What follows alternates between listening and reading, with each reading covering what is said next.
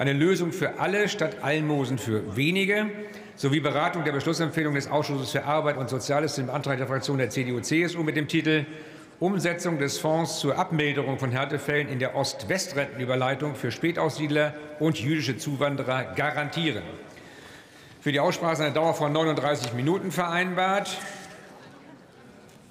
Ich bitte erneut die Kolleginnen und Kollegen, den Platzwechsel zügig vorzunehmen.